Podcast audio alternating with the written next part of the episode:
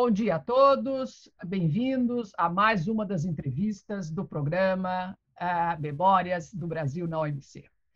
Hoje nós vamos falar de um tema muito importante, que é o sistema de solução de controvérsias, que é o famoso tribunal, que vocês viram que não tem pessoas que não gostam, que eu fale a palavra tribunal, entre aspas, que é um mecanismo para resolver uh, as diferenças, né, os litígios entre os, os países. E para falar do dispute settlement, eu convidei um diplomata que viveu anos e anos cuidando de solução de controvérsia. É o ministro, agora ministro, Nilo Ditz, com, com quem eu convivi em Genebra por muitos anos. E o Nilo, claro, é advogado. Nós brincamos muito aqui, Nilo, por conta que eu sou economista e brinco com os advogados, formado na Federal do Rio Grande do Sul, e que uh, durante muito tempo foi trabalhou na, na, no, na área do, do, Itamaraty que cuidava das, dos, dos, casos, né? O Brasil, o primeiro caso foi com coco ralado, depois teve frango, teve vários assuntos, depois teve, teve o problema dos pneus, depois teve avião. Quer dizer, o Brasil foi um, um ator importante nesse sistema de solução de controvérsias. Então, pronto, o Nilo vai contar, começar contando como é que ele se envolveu com a OMC? Vamos lá, Nilo, bom dia e obrigado por ter vindo. Bom dia, professora Vera. É, bom dia a todos e a todas que é, acompanharão essa entrevista. Eu quero primeiro agradecer a oportunidade deste convite, que para mim é, é uma grande honra, grande privilégio. Acho meio temerário da parte da professora Vera me convidar, mas vou tentar aqui é, passar alguns elementos que sejam relevantes e úteis para essa finalidade. É, quero deixar o registro aqui do, do apreço que eu tenho pela professora Vera, que eu conheci, em primeiro lugar, pelo livro que ela lançou ainda na década de 90 sobre o OMC, e que era um pouco a nossa Bíblia, é, para quem estava começando e depois para quem quisesse se aprofundar nessa, nessas é, matérias no Brasil. E eu acho que a, a professora Vera desde, desde antes da, daquele livro, mas ainda hoje é uma grife, uma referência é, nessa matéria no Brasil e internacionalmente. Eu fui testemunha pessoal, ocular da história do, é, do respeito que tem a professora Vera na OMC, entre delegados de todos os países. A professora Vera foi presidente do Comitê de Regras de Origem, que é dos temas mais arcanos é, do comércio exterior e dos, um dos temas mais fundamentais é, para é, a, o andamento da globalização, né? Um tema de que pouca gente entende, mas que na prática é essencial para a liberalização dos mercados, para o funcionamento do comércio internacional de uma maneira equilibrada e, e, e sistêmica.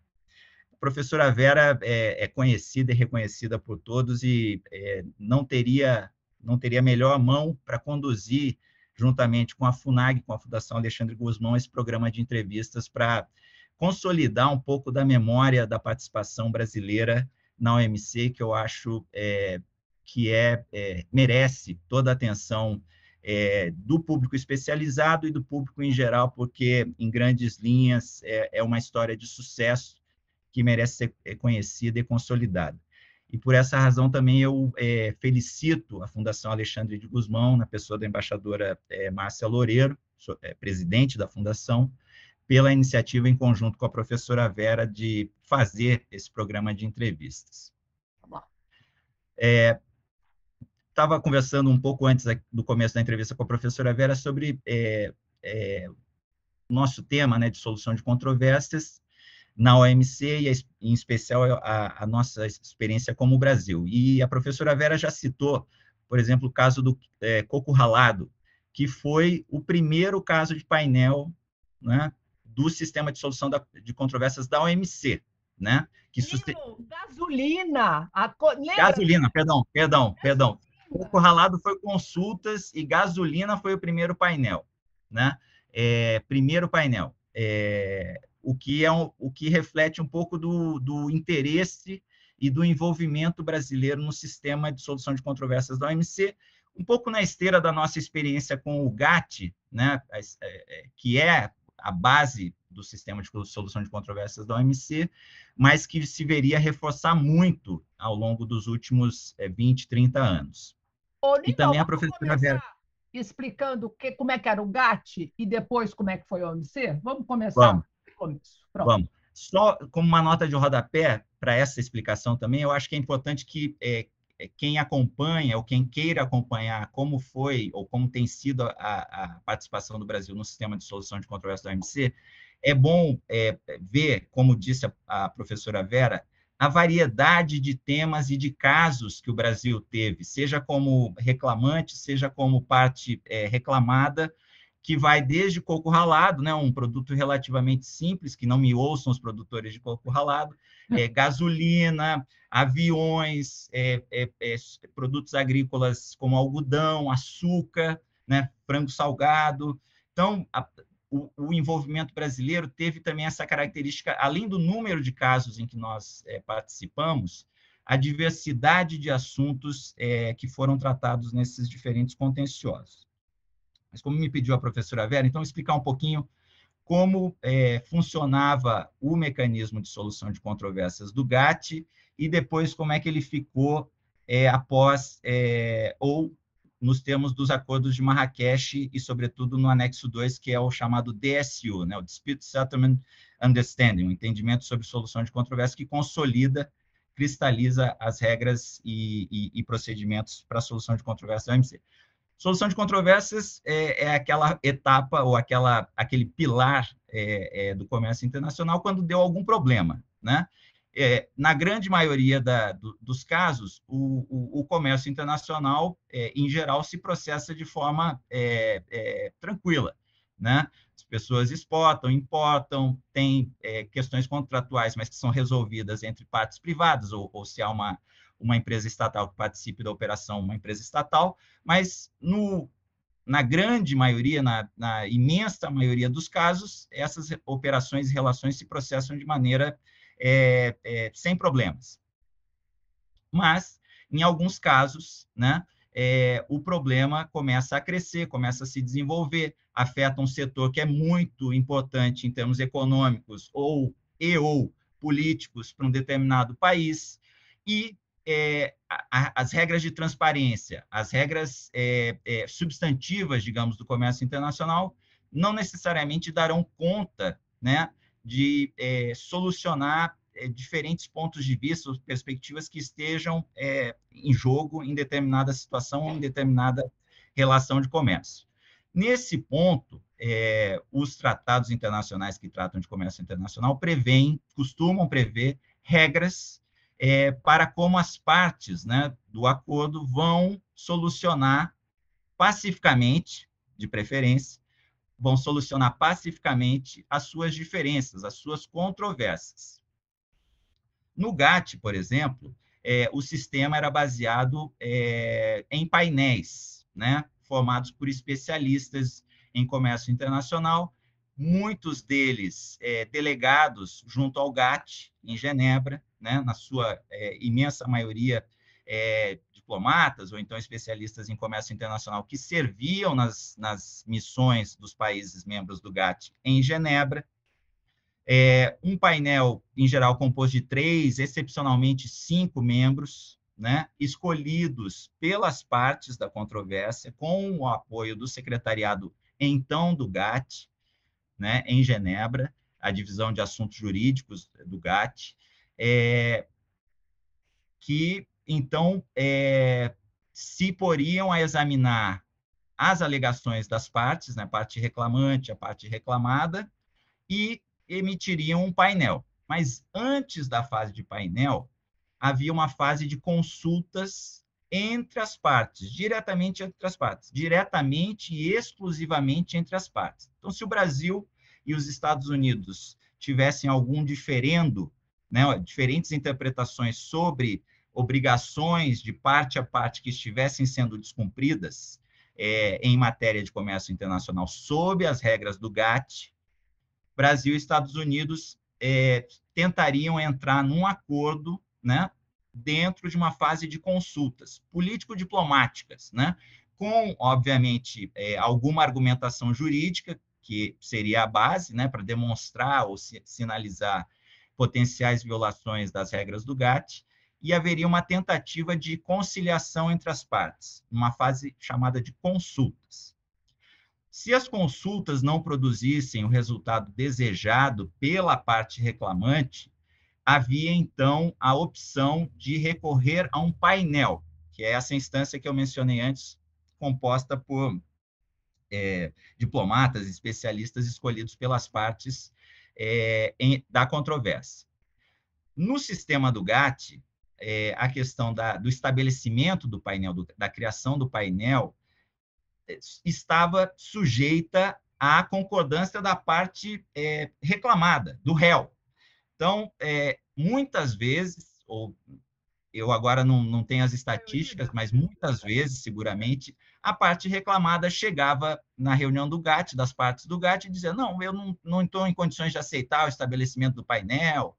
E aí, por razões, é, é, é, é várias razões. Ah, tem mais, precisamos de mais tempo para as consultas, precisamos de mais tempo para reformar essa legislação, essa legislação é difícil, é irreformável coisas desse tipo, e bloqueava o estabelecimento do painel, e ali morria a controvérsia dentro do sistema de solução de controvérsias do GATT. É.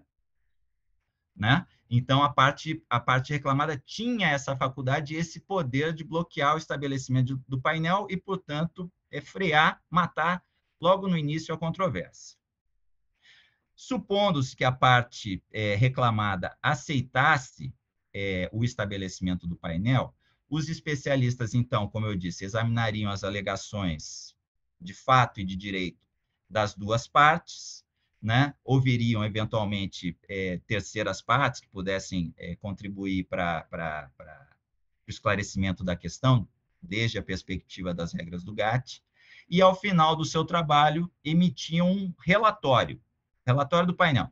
A parte reclamada é, a parte reclamante tem razão nisso, naquilo, é, a parte reclamada deve é, reformar a sua legislação nisso, naquilo, e é, ou então a parte reclamante não tem razão, é, a, a, a, legislação ou a regra em, em, em disputa está em conformidade com as regras do GATT, e apresentava-se esse relatório à reunião das partes do GATT, né, é, ao conselho do GATT, que reunia todos os membros, e nesta oportunidade, o conselho teria duas opções. Um, adotar o relatório ou não adotar o relatório.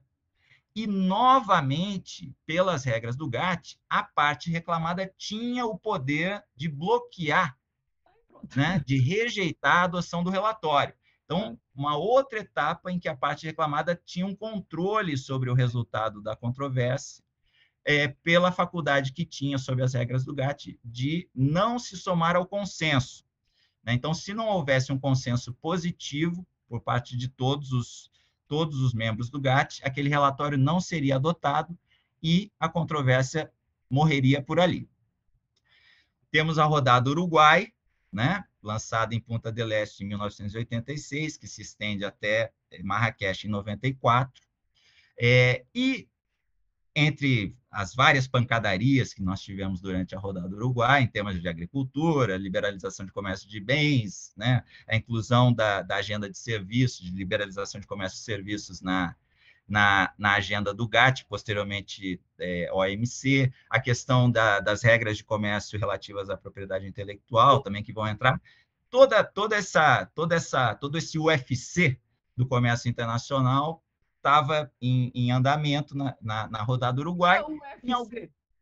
É, é, é, luta, luta marcial, né? Ah, tá os, bom. Os, os alunos, os, alunos, homens provavelmente vão entender Já de sabe, primeiro. Sabe, eu sei aquela é, que vale tudo, vale tudo. Vale. Isso. Então, isso estava acontecendo. Em algum momento, o, os negociadores também se deram conta de que precisavam rever as regras do sistema de solução de controvérsias do GATT, né, para como é, adaptá-las à nova realidade é, com a emergência, o advento da Organização Mundial do Comércio. E também nisso houve mudanças muito significativas é, na forma de é, regrar né, a, a, a, maneira como a OMC é, iria examinar e decidir sobre é, as controvérsias comerciais entre os países membros. E entre as principais mudanças, em relação ao GATT, eu, eu diria o seguinte: A primeira delas é a regra do consenso negativo. Então, eu mencionei que a parte reclamada no sistema do GATT poderia bloquear tanto o estabelecimento de um painel quanto a adoção de um relatório de um painel que, porventura, tivesse sido estabelecido. Isso no GATT.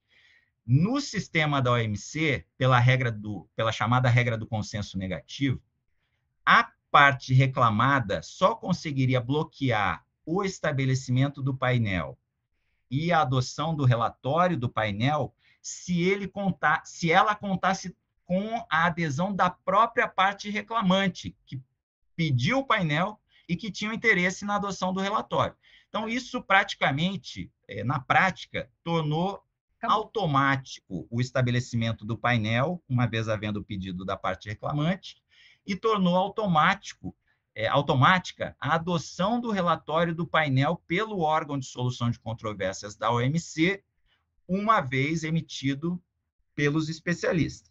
Né? Então, essa foi uma mudança de 180 graus é, no sistema de solução de controvérsias da OMC e uma das razões pelas quais ele se tornou tão é, é, prestigiado né, e tão eficaz.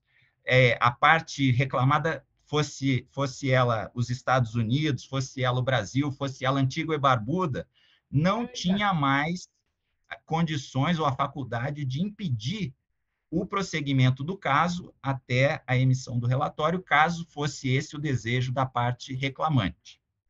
Né? Continuamos tendo uma fase de consultas inicial, político-diplomática, nos termos em que havia no GATT, mas com a regra do consenso negativo, é, ficou automatizado o processo e ficou muito e adquiriu uma credibilidade muito maior do que tinha na época do GATT.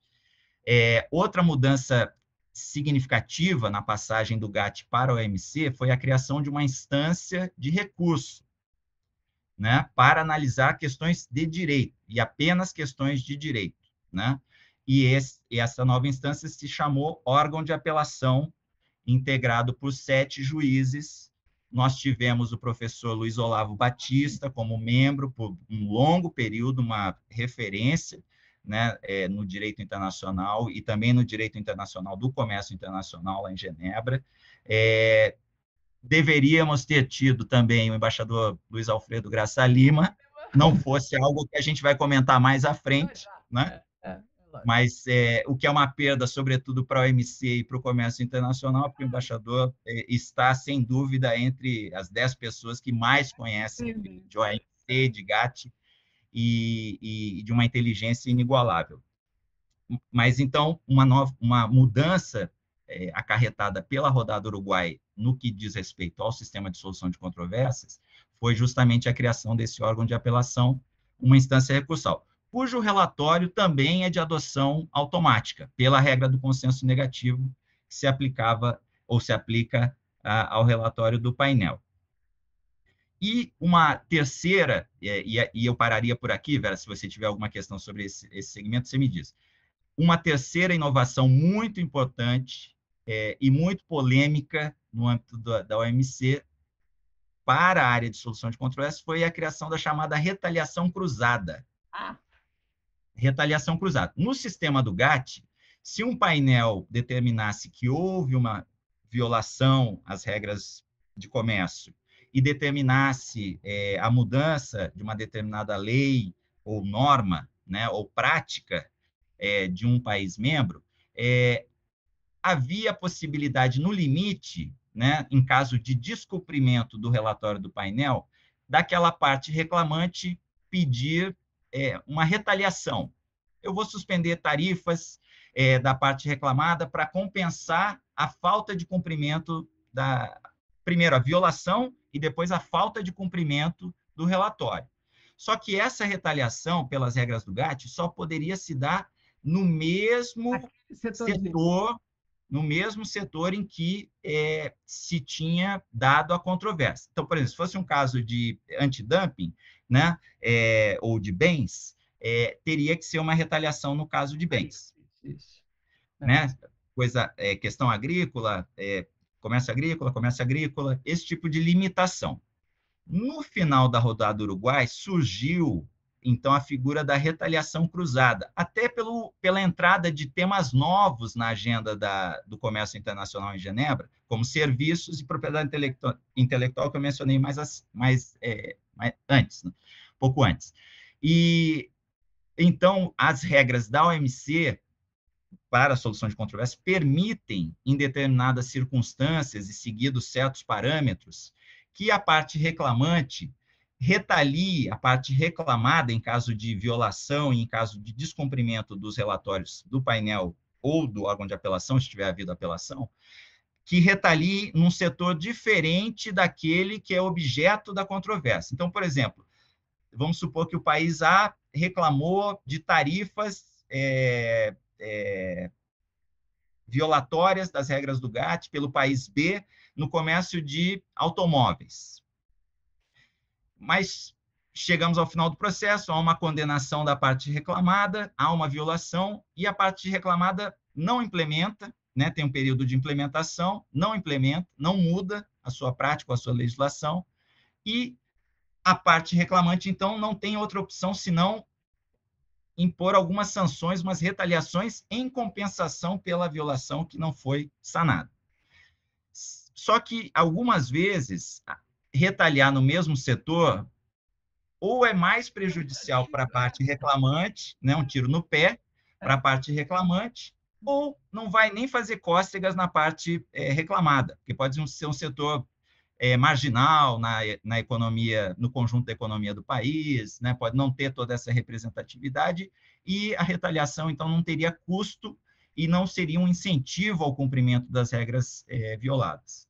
Nessa hipótese, a OMC abriu a, a possibilidade da parte reclamante escolher é, é, sanções em outros setores. Então, por exemplo, ah, é, é comércio de automóveis, mas eu vou pedir uma retaliação em serviços. Eu vou retirar algum compromisso que eu tenho na minha tabela em relação àquele país, né? não, é, é, não é uma retaliação erga omnes, é uma retaliação de parte a parte.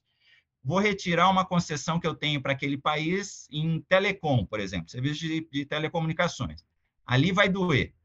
E eu vou tentar aumentar o incentivo para o cumprimento das regras. Ou então, vou criar uma regra de propriedade intelectual para aquele país derrotado que provoque uma reflexão na capital daquele país sobre se não é melhor ele ajeitar o comércio dele comigo sobre automóvel.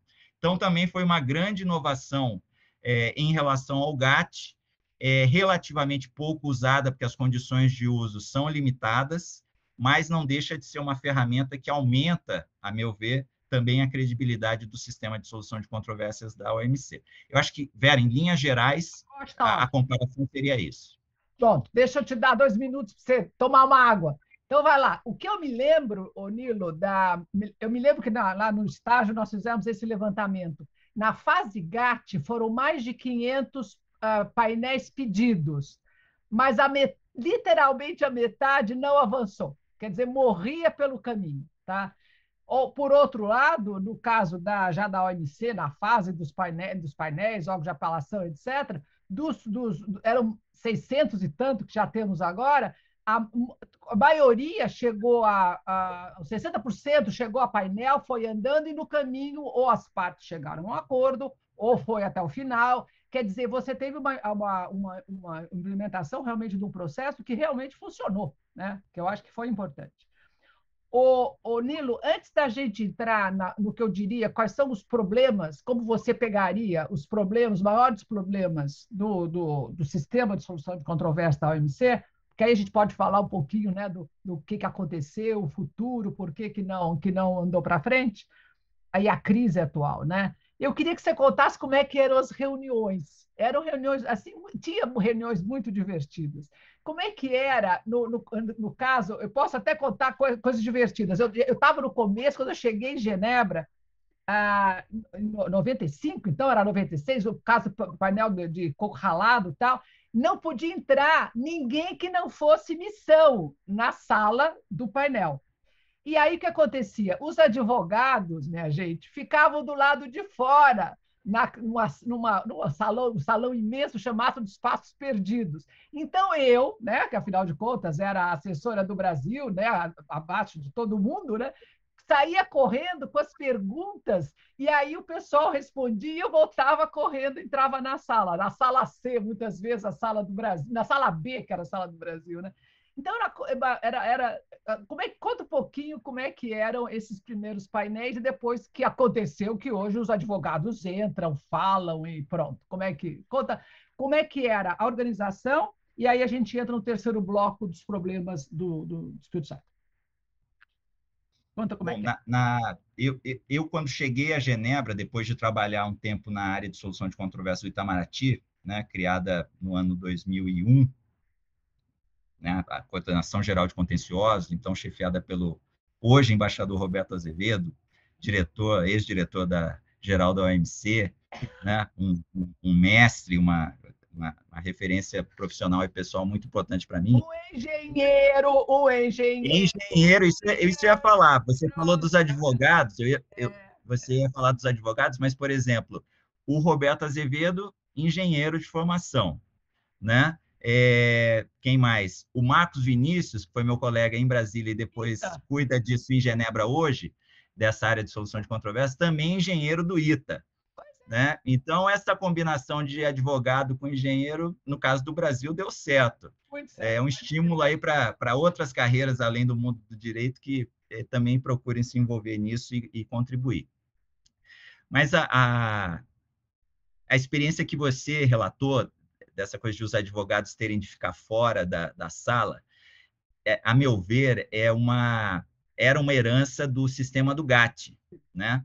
que era um sistema, um pouco um clube né? É, de, de pessoas que se conheciam, que se frequentavam, né? tinha um ethos, digamos, digamos do GATT, né, que eram aquelas pessoas né, que estavam ali no dia a dia em Genebra, diplomatas, especialistas em comércio internacional, que né, cuidavam da agenda, eram os membros do, dos painéis que, que, que, se formavam, que se estabeleciam, e, então era um mundo relativamente é, hermético, para usar uma palavra que talvez seja forte, mas que talvez reflita ou, ou expresse a situação que havia naquela época. Então, no começo da implementação da, da OMC, né, é, eu acho que esse ethos, até por inércia, se manteve por algum tempo, né? Mas como o sistema é, de solução de controvérsia da OMC foi adquirindo uma complexidade, né, tanto em, termos de substância quanto de procedimento jurídico, né?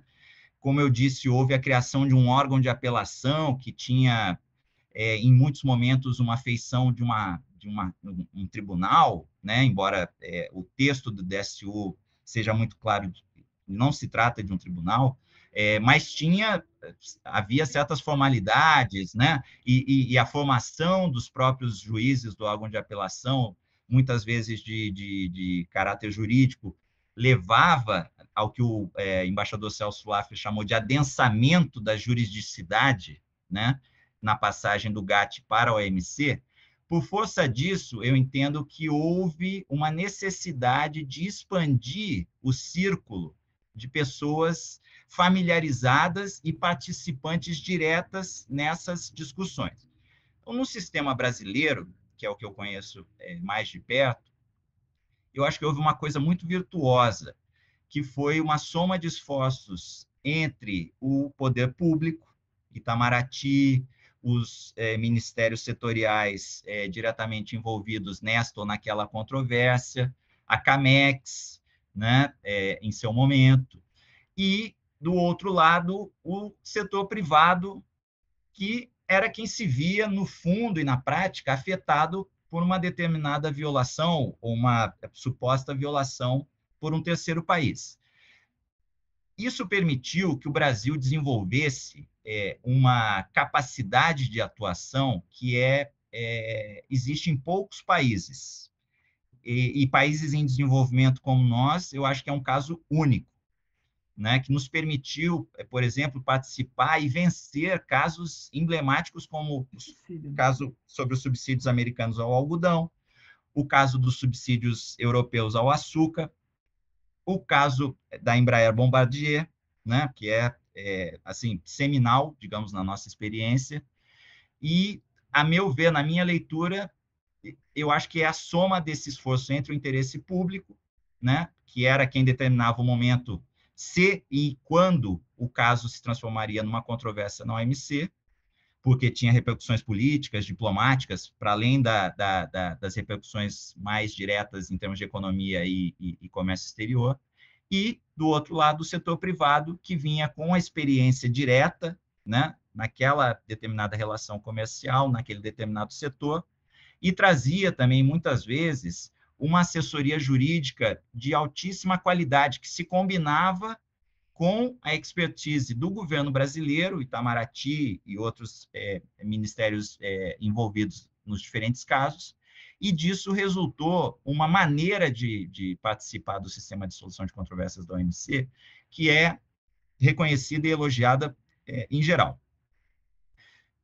Mas voltando à, à, à forma das reuniões, ao formato das reuniões, é, essa, esse aumento da complexidade do sistema levou a uma pressão, digamos assim, para que os advogados que ficavam lá na sala do, dos passos perdidos, né, atendidos gentilmente pela professora Vera é, é, e por outros, precisaram passar para dentro da sala, né? Porque é, em boa medida, os diplomatas ou os representantes governamentais dos países respondiam, atuavam, né, explicavam as, as respectivas situações, mas em algum momento seria necessária uma, uma explicação um pouco mais técnica, mais detalhada, e aí a intervenção do advogado, seja é, sussurrando no ouvido do, do, representante governamental, seja falando diretamente, quando fosse o caso, é, se tornou uma coisa necessária e, em determinado momento, se tornou a regra.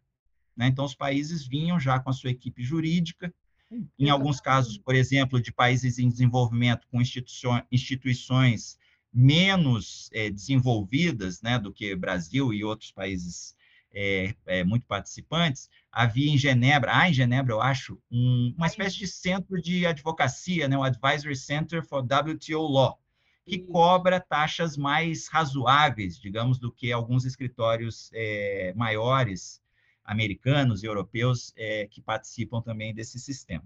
Então, esses advogados muitas vezes falavam em nome daquela parte, né? Porque ali nem, nem o governo tinha determinadas condições ou capacidades para defender é, da melhor forma possível é, o seu caso jurídico perante um painel ou perante o órgão de apelação. Então, isso se tornou essa, essa parte dos advogados se tornou relativamente corriqueira. Aí veio a pressão do público externo, porque não eram apenas os advogados que não podiam participar das audiências. As audiências eram fechadas, completamente fechadas, né? Só os governos envolvidos e as terceiras partes, também elas representadas por, por funcionários governamentais, entravam na sala em que se reunia o painel, em que havia audiência do painel, ou em que havia audiência do órgão de apelação ninguém mais. Obviamente, o secretariado da OMC, que, que apoia o painel ou o órgão de apelação, mas público externo, zero, ninguém. Então, havia muita pressão para que houvesse alguma forma de dar maior transparência a esses procedimentos, sobretudo as audiências. E essa era uma das discussões mais é, acaloradas, digamos assim, é, na chamada revisão do DSU, que era um processo de reforma, de ajustes do entendimento sobre solução de controvérsias da OMC. televisão, de filmar e deixar o público é, fora. É. E aí, e aí, em algum momento, e eu acho que o caso pioneiro nisso foi entre Estados Unidos e União Europeia sobre os subsídios cruzados à Boeing e à Airbus, em que Estados Unidos e União Europeia que eram defensores é, mais ostensivos dessa ideia de transparência na revisão do DSU, chegaram a um acordo bilateral e, é, com o consentimento do painel e depois com o consentimento do órgão de apelação, começaram a transmitir, difundir na internet, né? primeiro de modo limitado lá na OMC, né? é, mas depois de uma maneira mais ampla, é, começaram a transmitir, difundir para o público em geral a, a questão das audiências de painéis e do órgão de apelação nesses casos. Isso depois passou a ser uma prática adotada pelos painéis e pelo órgão de apelação. Até onde eu sei, no começo, pelo menos, havia uma grande resistência de muitos países, mas ah, eu entendo que é uma prática que foi se consolidando ao longo do tempo e eu acho que é uma prática é, positiva para a legitimação do próprio sistema, porque não se fazia nada secreto, nada oculto, nenhuma, nenhuma negociata em prejuízo de país A ou país B durante essas audiências e os órgãos de apelação. O risco é mais é, aborrecer o público, entediar o público era, né, é, pelas discussões, era, era. do que é, causar um clamor popular pelo que estava sendo discutido ali. Então, acho que é, foi uma, um progresso positivo. Né? E também, nesse tema da transparência, Vera, uma coisa que começou a surgir, é, eu estava ainda em Genebra, devia ser 2006, por volta dessa data, começou a surgir a figura do amicus curiae, né? do, do amigo da corte. Então, o painel, o painel ou o órgão de apelação, às vezes, pedia contribuições de é, partes externas à, à, à controvérsia sobre determinados temas de caráter mais geral ou genérico, né, em que as opiniões ou as apreciações de, de partes que não estivessem diretamente envolvidas na controvérsia seriam úteis para é, resolver a questão em, em apreço. Então, também foi um outro passo que eu acho que se consolidou e, e várias, vários países e várias é, ONGs ou instituições internacionais fazem uso é, dessa possibilidade de interação com o painel e o órgão de apelação, quando o órgão de apelação estava em funcionamento. Pronto. Ah, Nilo, estou adorando lembrar essas histórias, né? Ah, e antes de passar para o próximo bloco, só, só para contar, no caso do algodão Brasil Estados Unidos, foi o exemplo de retaliação que você falou. Né? Eu estava foi o, o, o, Brasil retalhou na parte de propriedade intelectual um caso que o Brasil ganhou e os Estados Unidos não cumpria de excesso de subsídio para o algodão. Depois a gente pode até voltar nesse caso. Ah, ah, eu queria falar agora, Nilo, do, do, processo de revisão. Quer dizer, cinco anos depois né, da, da, do funcionamento do Distrito 7, de 95, né, a, de 95 até 2000, começou o processo que eu adorava, que era ah, de, de você discutir e que pontos você gostaria de mexer no sistema. E o sistema da solução de controvérsia, que hoje está em crise, parado em parte, estava né, ah, funcionando muito bem. Então, eu gostaria que você falasse um pouquinho dos temas da revisão e falasse também um pouquinho da, da briga dos modelos. O que, que é o modelo da corte que o, a, Euro, a União Europeia gostaria de ter, implantar, e estava tentando, e o modelo americano, que a arbitragem chega, tchau, é para aquele caso, nada mais. Então, conta um pouquinho da revisão. Que que a revisão, é, a revisão do DSU, é, você se lembrará, era uma das tarefas que a rodada Uruguai deixou para o futuro. Agenda, né?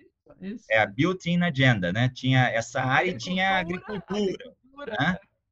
E, e, então era uma tarefa que é, os negociadores da rodada Uruguai já tinham previsto, né, estipulado para dali a cinco anos que houvesse uma revisão, como esse novo sistema, com essas novas características, né, teria funcionado e onde, em que partes ele poderia ser aprimorado e ajustado.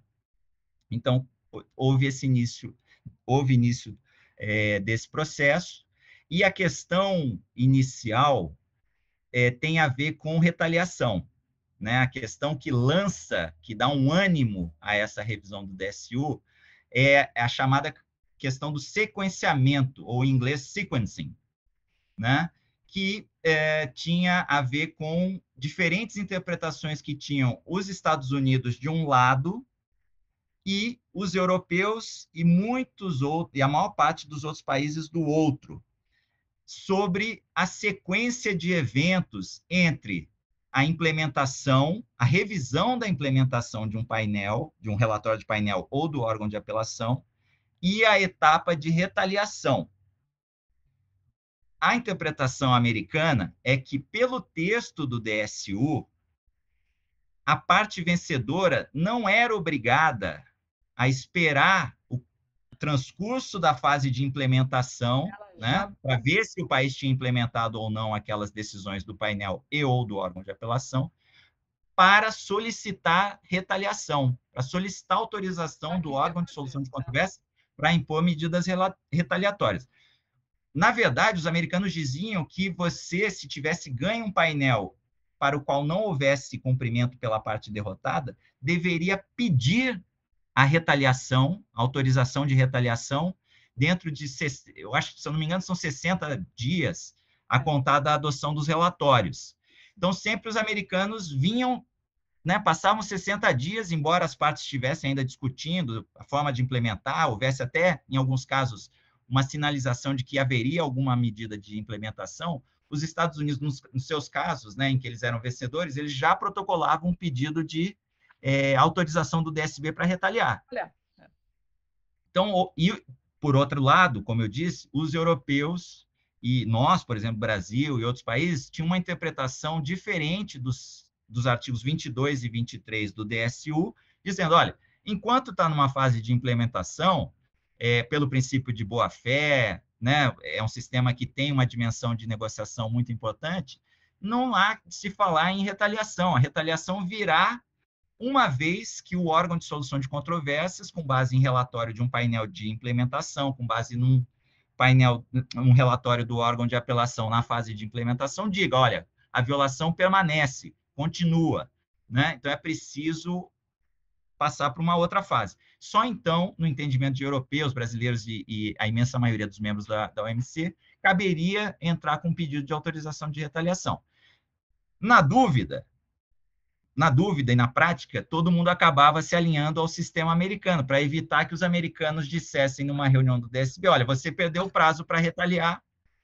É, a minha interpretação é essa, que você deveria ter pedido lá atrás. Então, é a sua possibilidade de retaliação acabou. Então, nisso, e para evitar esses dissabores, digamos assim, que custam às vezes bilhões de dólares, é, as partes, os membros da OMC acabaram adotando uma forma é, é, prática em que havia um pedido de retaliação que depois era suspenso por acordo das partes enquanto durasse a fase de implementação. Foi essa a solução. E a revisão do DSU tentava, então, encontrar uma saída para como tratar dessa questão de forma sistêmica e perene, e nisso ele ainda leva. Eu acho que esse processo de revisão do DSU, pelo que eu sei, continua, continua ainda. Continua, é. continua. É, então, essa foi, digamos assim, a, a, esse foi o motor de arranque do, do, do, processo de revisão do DSU, que já tinha sido mandatado pelos negociadores da rodada Uruguai. Outros temas importantes é, nessa, nesse processo de, de, de revisão para aprimoramento do DSU tem a ver com essa questão de transparência, Vera. Então, várias dessas é, propostas que depois se transformaram em prática, né, para abrir a audiência é, dos painéis e do órgão de apelação ao conhecimento do público em geral, estavam sendo discutidas também é, para serem codificadas ou não no DSU durante esse processo de revisão.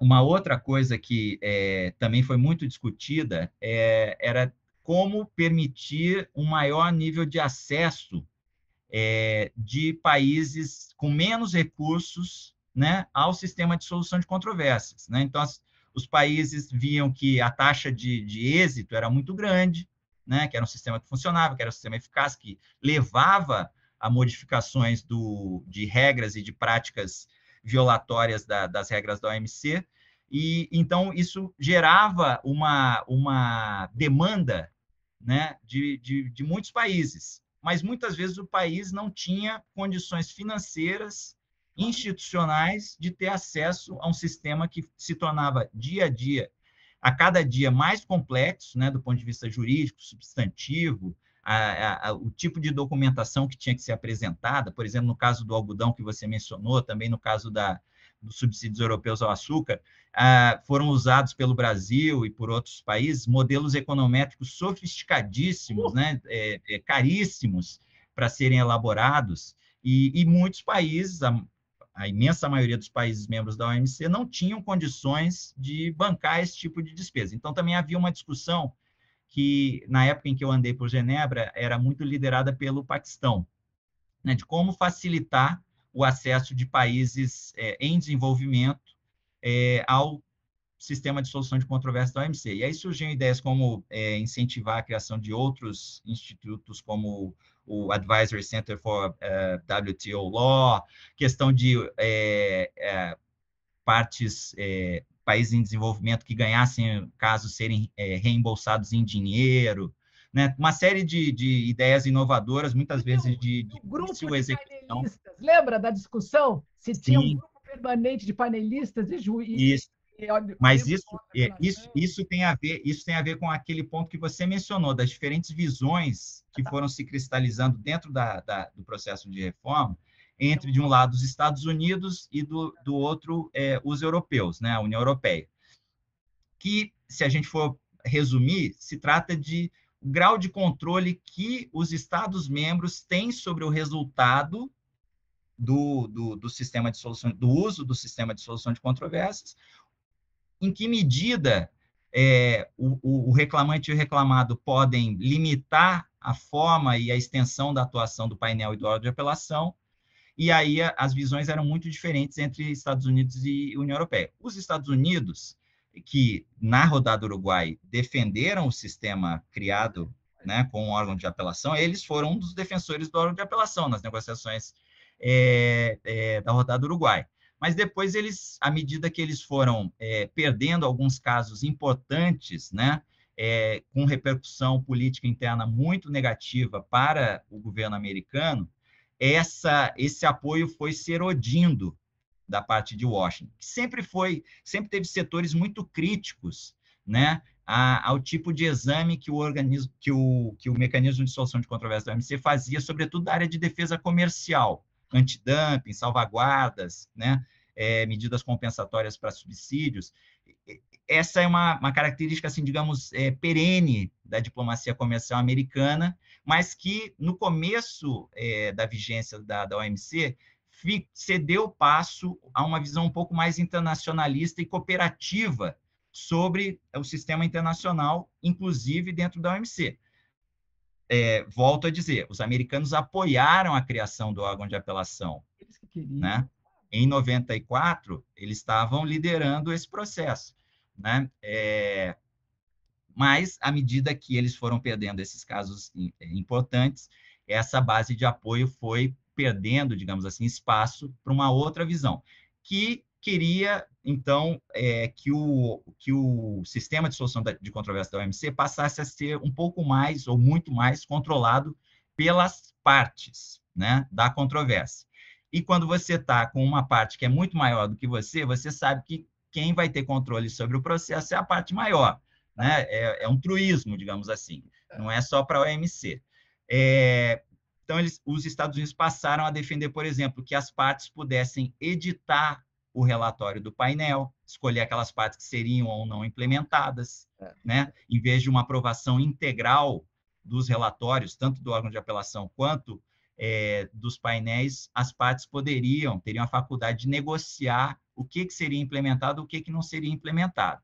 Né? Eles também queriam rever a forma de adoção dos relatórios, né, do órgão de apelação e do, do, dos painéis passaram os Estados Unidos a ser muito críticos do papel do órgão de apelação, né? do ponto de vista do discurso diplomático negociador americano, passou a haver é, muitas críticas a, a, ao que eles chamavam de extrapolações é, do órgão de apelação, que ia além do que as partes haviam solicitado, do objeto da controvérsia, que é, atentavam sobre questões de fato, quando a, a regra do DSU é que o órgão de apelação se limite a examinar questões de direito.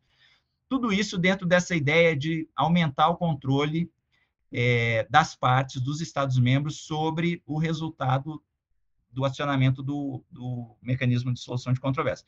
Eu, a título pessoal, acho que caberia dizer controle de algumas partes sobre o sistema de solução de controvérsias da OMC.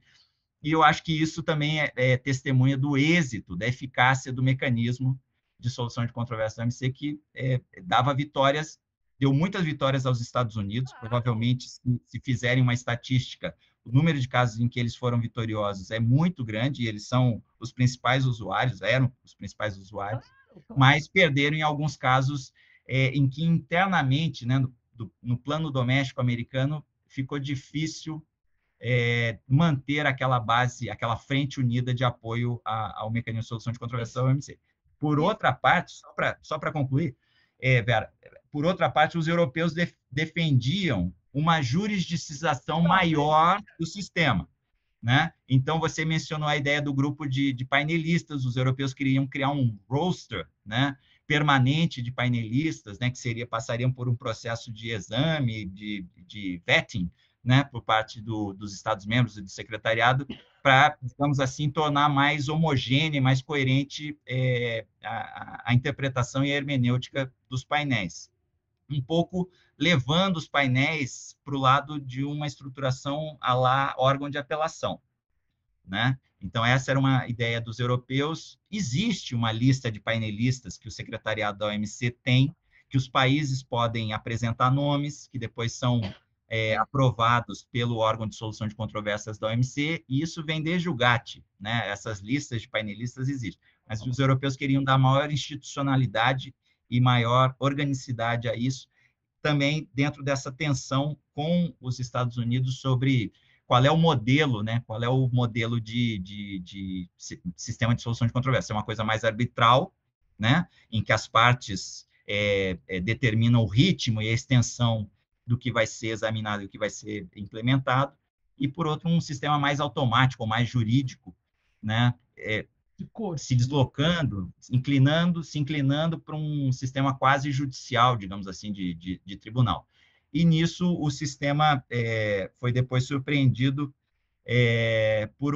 por, forças maiores, que estão além é, das, das, regras e práticas do sistema de solução de controvérsia e tem a ver com como o comércio exterior e como a globalização econômica vai, vai se dar ou vai continuar se dando no futuro. Muito bom. Vamos para o terceiro bloco, que é um pouco a crise atual. Né? Vamos devagarinho chegando na crise atual como começou e depois ah, como é qual foi o como o americano conseguiu parar as atividades do órgão de apelação, né? Que a maneira como eles fizeram e um pouco sobre a história de criar ou não jurisprudência, né? Quer dizer, o ao lado europeu queria que se criasse jurisprudência para dar previsibilidade, etc. E o americano dizia: não, cada caso é um caso, liquida, acabou, o próximo vai ser tudo novo, não tem nada que ficar olhando no passado né, que é um pouco a história de que o americano ficava bravo que os membros do órgão de apelação estavam negociando em nome do, né, do, do... E aquela história, se pede para julgar, tem que, eles têm que julgar. Muito bem, né? tem que dar uma decisão. E como muitas vezes tinham que avançar, por exemplo, meio ambiente, não tem acordo de meio ambiente, mas tinha um monte de casos sobre que afetavam o meio ambiente. Então, de alguma forma, o órgão de apelação tinha que avançar porque tinha que julgar. Aí os americanos ficavam bravos porque estava avançando naquilo que tinha sido negociado. Então, conta essa crise, o rolo que deu, Nilo. Bom, é, é, é, até curioso, né? Porque o, o, o país é, que é reconhecido pela, pela, pelo um judiciário baseado em precedentes, né? O principal país conhecido por ter um judiciário baseado em precedentes é o, é o são os Estados Unidos. É, é mas é, mas é uma linha de interpretação, é, digamos, até tradicional dos americanos em matéria de direito internacional, porque eles dizem, olha, nós estamos tratando aqui entre relações entre estados soberanos, não é necessariamente a mesma relação que existe entre um judiciário nacional e os cidadãos daquele país. Né? Então, eles são muito, pelo menos lá na OMC, eles eram assim muito literalistas. O que está escrito na, no acordo da OMC não pode ser objeto de interpretação, é o sentido literal da palavra e outras escolas é, jurídicas, né, por exemplo, é, de direito é, continental, da, da, Europa continental, têm uma flexibilidade maior de inter, interpretação da lei ou da norma internacional, é, e isso acaba tendo reflexo sobre como o sistema reage a determinadas interpretações. Então, como você disse, a controvérsia está apresentada, o texto admite, né, o texto lido em seu contexto, né, é, dos objetivos do acordo, à luz dos objetivos do acordo, etc., permite uma determinada interpretação que é mais coerente com o propósito da organização, aquilo é admissível e passa a ser regra. E como você tem um aumento exponencial de casos, é natural que o sistema procure ser coerente. É natural e benéfico que o sistema procure ser coerente. Né? Então, é, embora, embora de fato o DSU é, não estabeleça uma, uma, um sistema de precedentes, né? cada caso é um caso e está circunscrito às circunstâncias e fatos daquele caso, o fato é que, à medida que se repetem é, casos muito similares, é, o painel, para não ser revertido pelo órgão de apelação, tem um incentivo para dizer: olha, naquele caso foi assim, essa o órgão de apelação já examinou essa questão e tal, disse assim, então eu vou por aqui, né? Então, eu acho que é uma consequência lógica e natural de um sistema que se juridiciza, é, é muito usado e, ao ser muito usado, é muito eficaz. Então, o sistema tendencialmente vai se dirigir para aquela formação de jurisprudência. E, é, a bem da verdade, é, eu li várias petições é, apresentadas pelo governo norte-americano e de vários outros governos, e os americanos não se tolhiam na hora de citar casos, decisões do órgão de apelação, né? É, então, é, quando é, convém, convém, quando não convém, não convém. Mas eu acho que está tudo relacionado, Vera, no fundo, a, a uma questão mais, é, mais profunda é, e que tem a ver com é, uma diferença também entre o GATT e a OMC. O sistema do GATT foi criado num período de Guerra Fria entre, de um lado, Estados Unidos, né, com a Europa Ocidental a seu lado, do outro lado, a União Soviética e os seus aliados. Mas a União Soviética nunca criou um desafio econômico no guarda-chuva da Guerra Fria, nunca criou um desafio, uma, nunca criou uma alternativa e um desafio econômico reais ao modelo econômico é, americano, euro-americano, né? Europa Ocidental e Estados Unidos. E era esse, esse condomínio europeu-americano que dava sustentação ao GATT. Né? Então, se os europeus e os americanos estivessem de acordo, as coisas aconteciam ou não aconteciam no GATT. Né? Por mais que nós tenhamos tido é, participação de brilhantes negociadores e diplomatas de outros países, a, a verdade no frigir dos ovos é que no período do GATT os acordos e desacordos se davam entre Estados Unidos e, e então comissão, é, Comunidade Econômica Europeia, né? nem era a União Europeia na época, só para ser mais preciso. Então, por exemplo, vou pegar uh, o acordo de Blair House, né? É, onde ali se deu um impulso para a rodada uruguaia, um impulso nos termos definidos pelos Estados Unidos e pelos europeus, né? Muito restritivos, por exemplo, da perspectiva do interesse nacional brasileiro em matéria de agricultura.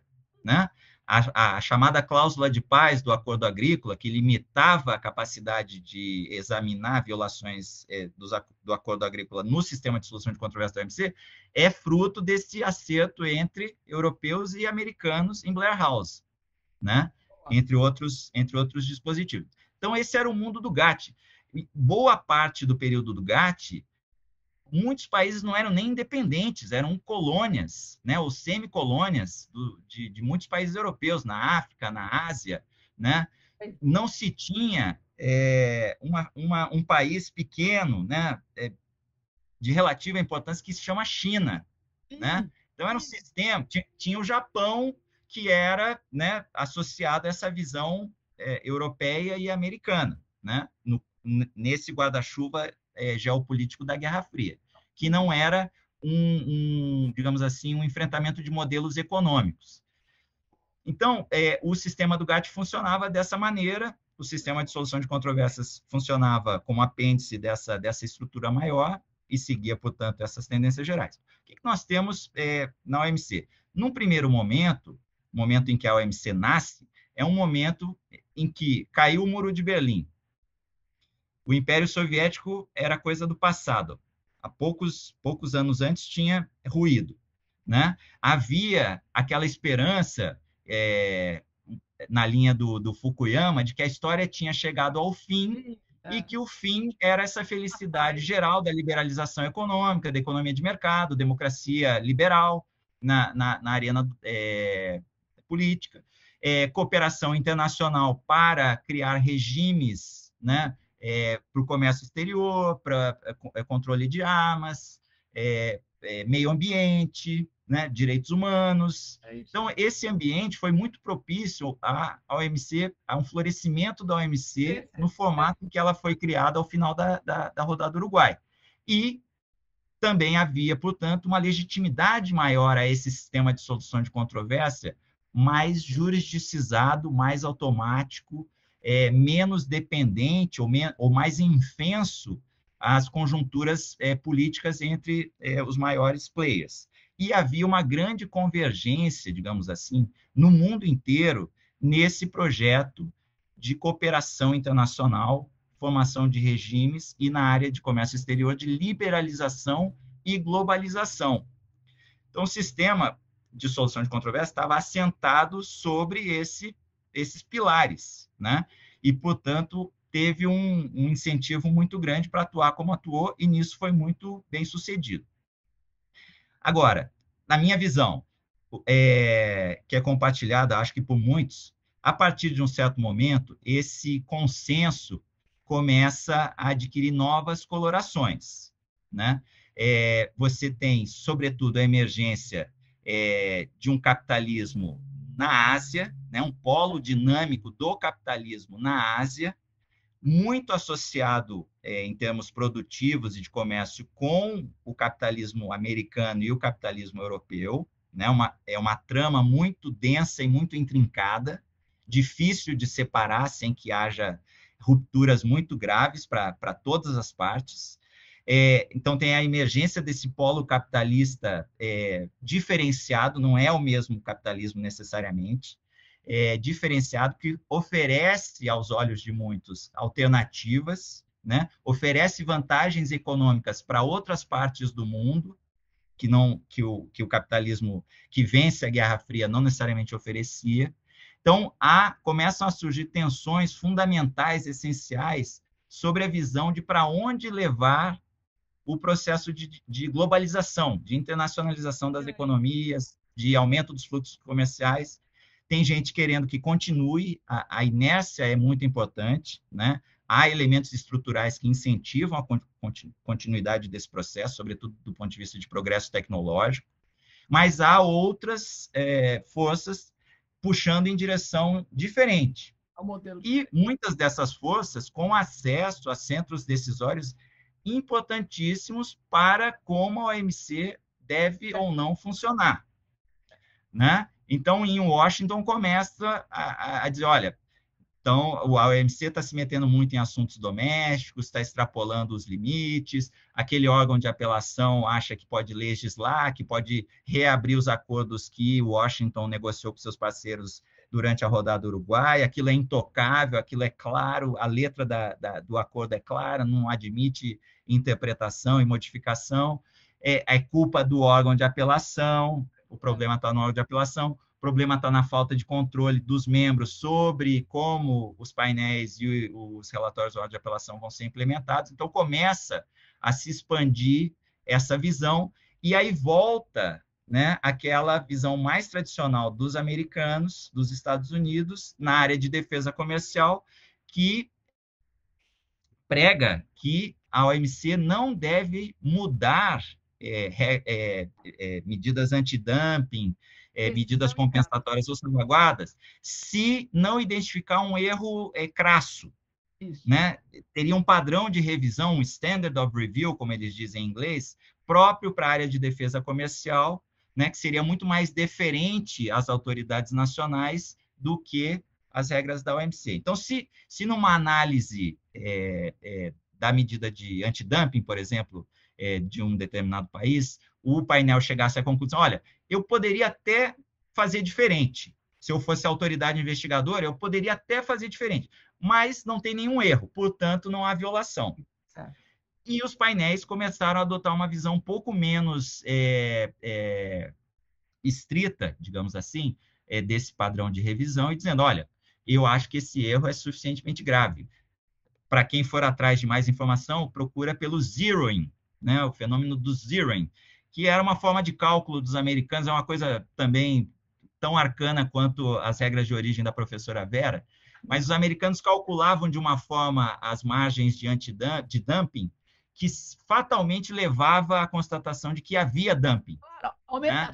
Média ponderada ele não ponderava positivos e negativos, só pegava o que era que tinha dumping, e aí, claro, que inchava o valor do dumping, assim não tem graça. Exatamente. Sempre achava dumping e sempre achava a, a margem mais alta de dumping. Né? Então, isso também foi derrubado é, pelo, por um painel e pelo órgão de apelação. Conta, olha, eu adoraria ficar assim três horas lembrando dos bons tempos de Genebra. Conta como é que os Estados Unidos, então, como você explicou muito bem, ah, desgostosos com o sistema que eles criaram, descobriu uma maneira de ah, ir matando, quer dizer, não é matando, mas é impedindo o órgão de trabalhar. Como é que ele inventou isso daí? Olha que coisa fantástica, né? Pelo processo. A, a, a invenção foi basicamente é, bloquear a nomeação de novos juízes para o órgão de apelação. Os juízes do órgão de apelação têm mandatos, né? São eleitos por mandato, podem ser reeleitos uma vez, eu acho.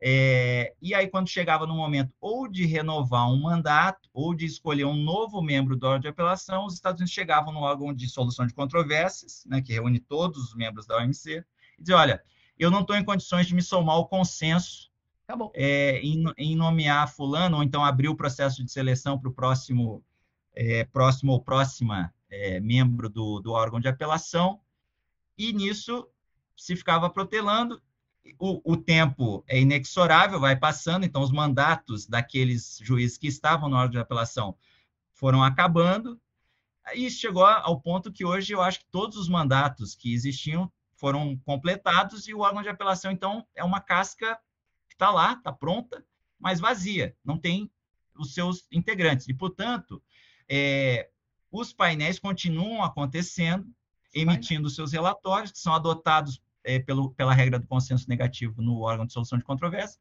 mas a parte que se sente é, lesada, seja porque uma determinada interpretação é, não lhe parece correta ou conveniente, não tem como levar o caso à etapa recursal no órgão de apelação, porque não há quem julgue aquela determinada apelação. E com isso, o sistema fica é, realmente capenga, para usar uma, uma expressão popular, fica capenga e gera problemas sérios e questionamentos sérios sobre se vale a pena ou não começar um caso, né? É, num sistema que tem esse é, déficit de funcionamento essencial numa, numa etapa e numa instância que, é, que é fundamental. Então, por essa, por essa é, digamos assim, é, prática, é, baseada na regra do consenso positivo, que os Estados Unidos dizem que é o que se aplica a esse tipo de decisão no órgão de solução de controvérsias, Washington, então, conseguiu paralisar a etapa de, de, de apelação e com impacto sobre o sistema como um todo. Né? É, foi basicamente isso, e, e eu entendo, e, e, aí é mais é, de conhecimento de orelhada, digamos assim, do que conhecimento direto, porque eu já não, não, não me ocupo diretamente desse assunto, eu entendo que os países foram tentando descobrir e desenvolver soluções ad hoc. Né? É, uma, um mas todas muito, todas muito, todas muito engenhosas, mas é, precárias, porque dependem sempre do acordo da parte que foi derrotada num contencioso. E ser derrotado num contencioso em termos econômicos, políticos, diplomáticos, nunca é fácil para o país que perde. Né? É, então, os incentivos para não necessariamente cooperar ou não cooperar na extensão necessária são muito grandes e é, afetam a legitimidade e a credibilidade do sistema como um todo. Em resumo, Maravilha. eu acho que é. Chegamos até a crise, a crise atual. Olha, uh, Nilo, foi um prazer imenso. Você pegou pontos fundamentais, a sua, o seu posicionamento para explicar a crise do sistema foi perfeito. Quer dizer, a China é um novo player, é um player importante. Não era, não era Estados Unidos Rússia mais, era agora Estados Unidos e China, potência econômica. E o que eu acho mais importante da China é que ela negociou, né? As regras todas, abaixou as tarifas, entrou muito bem como membro e começou, em 2002, começou a, a, a se apresentar como membro. O que, que acontece é que a maneira como ele interpreta né, as, as, as, as, as regras do sistema internacional para o sistema capitalista de Estado, né, que é diferente, basicamente, a, a subsídio, empresas estatais, acabam entrando em choque com o que o lado ocidental tem desses dois conceitos. Eu acho que a crise do sistema de, de solução de controvérsia tem muito a ver com a interpretação que se dá para essas regras em, em relação à China. Né? Como é que a China vai. Uh, é melhor parar o sistema ou fazer uma nova, uma nova rodada? Né? Então, ficamos entre esses dois, esses dois temas. Nilo, agradeço muitíssimo. Eu vou, eu vou, né, então nós vamos colocar a, essa, a sua, foi uma aula incrível junto com outras aulas de dispute certo, e provavelmente a gente te convida de novo para você contar alguns casos mais em detalhes, tá bem? Fica Vera, por aí. Prazer foi eu, vou só, eu vou só desligar o, o a gravação é. e nós continuamos. Então, vai lá, suas últimas palavras as minhas últimas palavras são de é, reiterado agradecimento pela oportunidade. Para mim também foi um imenso prazer poder recordar desses, desses assuntos, né, de, desses grandes momentos. Eu acho que é, você, eu e a equipe que estava em Genebra naquela época, desses grandes contenciosos, nós vivemos, eu acho que um período áureo né, da, da OMC, com a rodada Doha em pleno funcionamento, milhões de reuniões Uau. todos os dias, finais de semana, ministros voando para lá, para cá, é, vários formatos de reunião, a emergência do G20 agrícola, né, por iniciativa Olha. do Brasil, né, que foi uma mudança, foi uma mudança, digamos assim, tectônica no sistema de como funcionava o sistema da OMC, tem um antes e depois do G20 agrícola. Eu acho que os, os contenciosos do algodão e do açúcar patrocinados pelo Brasil e vencidos pelo Brasil foram essenciais também para fortalecer a nossa posição negociadora na, em matéria agrícola no curso da rodada Doha. Né, surgiram é, é, muitas é, novas alianças, muitas novas é, percepções que, que ajudaram, como eu disse, a fortalecer a posição negociadora do Brasil e a legitimidade negociadora do Brasil na rodada. Então, acho que foi um período é, dos mais enriquecedores para a minha vida pessoal e profissional. E, como eu disse, professora Vera é, é uma tutora, uma mestra, é, mobilizadora das massas, né? É, organizou lá o programa de estágio, estágio. Ação, que foi também uma experiência sensacional. A gente tinha umas discussões nas sextas-feiras, ao final do expediente, a gente repassava casos, discutia, era sempre uma, uma alegria e, um, e uma chance de aprendizado.